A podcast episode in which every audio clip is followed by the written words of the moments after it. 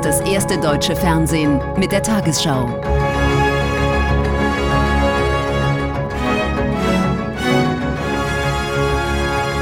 Heute im Studio Konstantin Schreiber. Guten Abend, meine Damen und Herren, ich begrüße Sie zur Tagesschau. Der Kreml-Kritiker Alexei Nawalny ist in Moskau beerdigt worden. Vor der Kirche versammelten sich mehrere tausend Menschen, obwohl die Behörden vor öffentlichen Trauerbekundungen gewarnt hatten. Nawalny war vor zwei Wochen in einem sibirischen Straflager umgekommen. Er galt als der populärste Gegner von Präsident Putin, der sich in zwei Wochen für eine weitere Amtszeit wählen lassen will. Alexei rufen sie. Applaus für einen Mann, der ihnen hier Hoffnung gab. Die Familie hatte sich einen öffentlichen Abschied für Alexei Nawalny gewünscht, doch nur die kleine Kirche seines Moskauer Stadtteils hat sich bereit erklärt, eine kurze Trauerfeier abzuhalten. Am offenen Sarg die Eltern. Nawalnys Ehefrau Julia und seine beiden Kinder sind aus Sicherheitsgründen im Ausland. Julia Nawalnaja postete heute ein Video mit Szenen ihres gemeinsamen Lebens. Danke dir, schreibt sie, für 26 Jahre absoluten Glücks. Russland wird frei sein, rufen sie draußen vor der Kirche. Die Reihe der Wartenden wird immer länger. Auf fast zwei Kilometer ist sie am frühen Nachmittag gewachsen. Ich sehe es als Bürgerpflicht, hier zu sein. Es ist ein historisches Ereignis. Man muss hier sein. Angst habe ich dennoch. Weil ich es leid bin, in Angst zu leben, deshalb bin ich hier. Wenn du eine andere Schulter neben dir hast, dann verstehst du, dass du nicht allein bist. Hier sind so viele Gleichgesinnte und wir werden mehr. Sie bleiben weitgehend unbehelligt von der Polizei. Offenbar hat niemand im Kreml mit so vielen Menschen gerechnet. Putin hat gestern in seiner Rede zur Lage der Nation den Namen Alexei Nawalny nicht erwähnt. Er hat ihn auch zu Lebzeiten niemals erwähnt. Dass heute so viele Menschen herkommen mit Blumen, mit offenem Gesicht, dass sie sich nicht fürchten, zeigt, dass Nawalny doch eine große Rolle spielt für viele Russinnen und Russen. Der Kreml-Sprecher hat die Trauerkundgebung heute als so wörtlich Menschenauflauf bezeichnet und vor Teilnahme gewarnt. Aber sie sind da, auch auf dem Friedhof. Bis in den frühen Abend sind auch Nawalnys Mutter und Schwiegermutter am Grab. In zwei Wochen wählt Russland. Der neue Präsident wird der alte sein. Doch der heutige Tag hat deutlicher denn je gezeigt, dass ein Nawalny in Freiheit für nicht wenige eine Alternative gewesen wäre. Unter großen Sicherheitsvorkehrungen haben im Iran die ersten Wahlen seit den Massenprotesten im Jahr 2022 begonnen. Insgesamt sind 61 Millionen Menschen aufgerufen, ein neues Parlament und den sogenannten Expertenrat zu wählen. Dieser ernennt den Nachfolger des religiösen Führers des Landes. Beobachter gehen von einer niedrigen Wahlbeteiligung aus. Viele Iranerinnen und Iraner haben angekündigt, die Wahlen zu boykottieren, weil oppositionelle Kandidaten nicht zugelassen sind.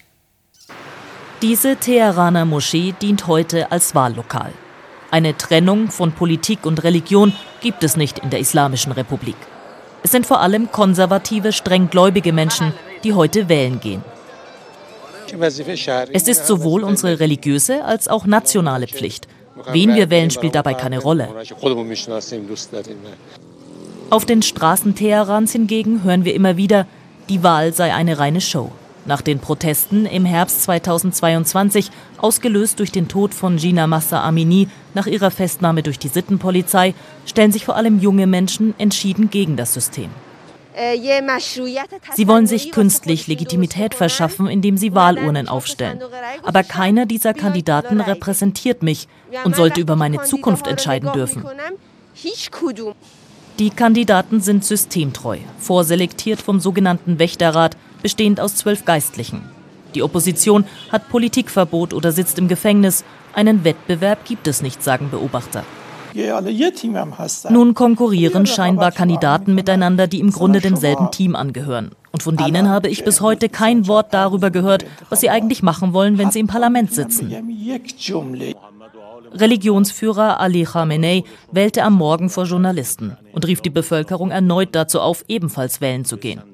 Menschenrechtsorganisationen beklagen, dass staatliche Angestellte, zum Beispiel Lehrer, unter Druck gesetzt würden, ihre Stimme abzugeben, um eine befürchtete niedrige Wahlbeteiligung zu verhindern. In der Vergangenheit diente dem System eine hohe Wahlbeteiligung als Legitimationsgrundlage. Doch spätestens seit den letzten großen Protesten ist klar, die Kluft zwischen den Herrschenden und der Bevölkerung ist gewaltig. Heute nicht zu wählen ist für viele Menschen im Iran daher eine Fortsetzung ihres Protests. Weltweit ist das Entsetzen groß, nachdem gestern im Gazastreifen Palästinenser während einer Hilfslieferung ums Leben gekommen sind. Die USA, Frankreich und die Bundesregierung forderten eine Untersuchung. Die Terrororganisation Hamas wirft Israel vor, ein Massaker angerichtet zu haben. Nach Darstellung Israels gab es eine Massenpanik. Einige Soldaten hätten sich bedroht gefühlt und geschossen. Die EU-Kommission gab bekannt, dass sie 50 Millionen Euro für das Palästinenserhilfswerk UNRWA freigeben will. Gegen dessen Mitarbeiter waren Terrorvorwürfe erhoben worden. Die UN-Organisation habe nun den Bedingungen für eine Untersuchung zugestimmt, hieß es aus Brüssel. Die Welle der Warnstreiks im öffentlichen Nahverkehr diese Woche hat heute ihren Höhepunkt erreicht. Die Gewerkschaft Verdi wurde dabei von den Klimaaktivisten der Organisation Fridays for Future unterstützt. Auf Kundgebungen in zahlreichen Städten forderten sie mehr Investitionen in Busse und Bahnen. Verdi will mit den Warnstreiks Druck in den Tarifverhandlungen machen, die derzeit in den meisten Bundesländern geführt werden. Die Vermischung der Streikaktionen mit klimapolitischen Zielen ist rechtlich umstritten. Klimaaktivisten demonstrieren Schulter an Schulter mit Bus- und Straßenbahnfahrern in Stuttgart. Die auf den ersten Blick ungewöhnliche Allianz gab es heute erneut bundesweit, wie hier in Dortmund oder auch in Freiburg.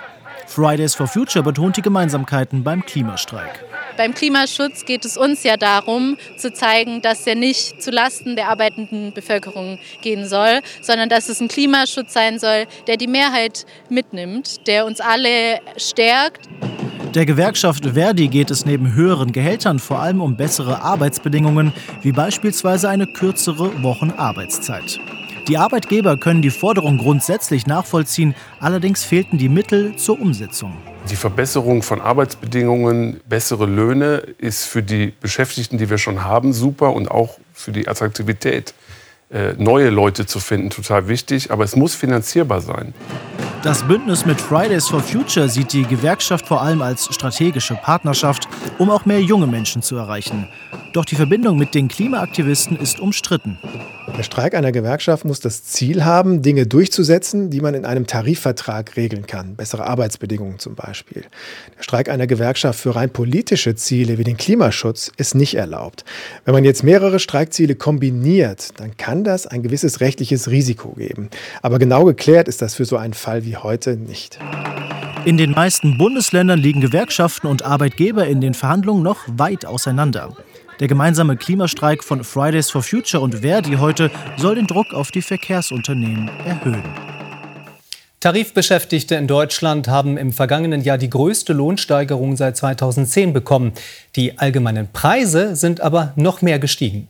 Wie das Statistische Bundesamt mitteilte, erhielten die tariflich bezahlten Arbeitnehmer zwar 3,7 Prozent mehr Geld als im Jahr zuvor, dem Plus stand aber eine Inflation von 5,9 Prozent gegenüber. Wegen der höheren Preise für Waren und Dienstleistungen blieb unterm Strich also weniger Kaufkraft übrig. Bundeskanzler Scholz ist mit den Präsidenten der vier großen deutschen Wirtschaftsverbände zusammengetroffen. Bei dem Gespräch ging es auch um einen Brief, in dem die Verbände gefordert hatten, die Wirtschaft mit Steuersenkungen und Bürokratieabbau zu beleben. Scholz machte keine Zusagen. Er äußerte sich aber nach dem Treffen zuversichtlich, dass die aktuell geplanten Gesetze der Konjunktur neuen Schwung geben würden. Besuch auf der Baustelle. Andreas Romanow in seinem Element. Mitarbeiten ist für ihn hier aber nicht drin, denn die meiste Zeit verbringt der Malermeister aus der Nähe von München im Büro. Mein Vater hatte einen Betrieb mit mehr Mitarbeitern als ich heute, vor 60 Jahren gegründet. Der hat noch Zeit gefunden, eigentlich drei oder sogar vier Tage auf der Baustelle mitzuarbeiten. Ist heute unmöglich, weil man einfach so viel an Bürokratie zu erledigen hat. Es muss sich was ändern, fordert nicht nur Andreas Romanow, sondern auch die Präsidenten der vier größten Wirtschaftsverbände. Sie erwarten heute Antworten vom Bundeskanzler, hatten ihm vor einem Monat ihren Zehn-Punkte-Forderungskatalog geschickt. Wenn ich dort den Bürokratieabbau als Beispiel nehme, der kostet kein Geld. Das Misstrauen gegenüber Selbstständigkeit, äh, alles, was wir nicht dokumentiert haben, haben wir nicht gemacht. Dort muss etwas äh, passieren. Nach dem Spitzengespräch verwies der Kanzler auf angestoßene Reformen wie zum Bürokratieabbau. Zugeständnisse gab es von ihm keine, dafür eine Mahnung. Natürlich hilft es nicht, wenn ganz viele Lobbyisten und Politikunternehmer die Stimmung im Land verschlechtern, weil dann behalten die Leute ihr Geld auf dem Sparbuch und investieren nicht. Also müssen wir dafür sorgen, dass wir unsere Herausforderungen nicht übersehen, dass wir die Lage nicht schönreden, aber dass wir die Grundlage dafür schaffen, dass Zuversicht herrscht, was unternehmerische Investitionen möglich macht. Nach dem Treffen Enttäuschung bei den Wirtschaftsverbänden. Malermeister Romanow blickt mit Sorge in die Zukunft. Die Flaute im Baugewerbe dürfte auch bei ihm für sinkende Auftragseingänge sorgen. Mit einer internationalen Razzia ist der Polizei ein Schlag gegen die Betreiber der Internetplattform Crime Market gelungen. Nach Angaben der Behörden wurden Dutzende Objekte allein in Deutschland durchsucht. Es habe mehrere Festnahmen gegeben. Über die größte deutschsprachige kriminelle Handelsplattform konnten Verbrecher unter anderem Anleitungen zu schweren Straftaten bestellen und Drogen frei zugänglich kaufen. Schon der Name verrät, was es mit dieser Online-Plattform auf sich hatte. Crime Market, ein Marktplatz für kriminelle Geschäfte. Gestohlene Kreditkarten gab es hier zu kaufen, Waffen, Drogen. Also es ist tatsächlich dann eben wie bei Amazon und es gibt unter anderem eben auch beispielsweise Kundenbewertungen. Ähm, das heißt, Sie äh, können gucken, ist das ähm, guter Stoff, der da verschickt wurde, wird der schnell und pünktlich geliefert. Mit mehr als 180.000 registrierten Nutzern war es laut den Ermittlern die größte deutschsprachige Handelsplattform für illegale Aktivitäten. Nicht versteckt im Darknet, sondern ganz offen über Google zu finden. Seit 2018 gab es die Website offenbar schon. Erst jetzt konnte sie die Polizei vom Netz nehmen. Es ist ein Katz-und-Maus-Spiel. Wir hecheln hinterher. Der Rechtsstaat bemüht sich, immer wieder vor die Lage zu kommen, aber es bleibt einfach schwierig. Ähnliche Plattformen finden sich laut Experten weiterhin im Netz, auch weil die Polizei zu schwach aufgestellt sei. Die Polizistinnen in Deutschland haben sehr wenig Cyberkompetenzen in der Grundausbildung. Damit ist erstmal das grundsätzliche Wissen nicht sehr ausgebreitet und die speziellen Abteilungen sind immer noch äh, unterbesetzt und haben eben wenig Fachkräfte im Einsatz. Immerhin, im Fall von Crime Market konnte die Polizei sechs Personen festnehmen, darunter einen Betreiber der Seite, einen 23-jährigen Mann aus der Nähe von Mönchengladbach. Ein Bundeswehrsoldat soll in der Nacht im niedersächsischen Landkreis Rothenburg vier Menschen erschossen haben. Unter den Opfern ist auch ein Kind, wie die Ermittler mitteilten. Die Schüsse fielen in zwei Einfamilienhäusern in verschiedenen Gemeinden. Nach der Tat stellte sich der 32-Jährige. Die Staatsanwaltschaft machte zunächst keine Angaben, ob seine Waffe aus dem Besitz der Bundeswehr stammt. Die Hintergründe sind unklar. Die Ermittler halten ein Motiv im familiären Umfeld für denkbar.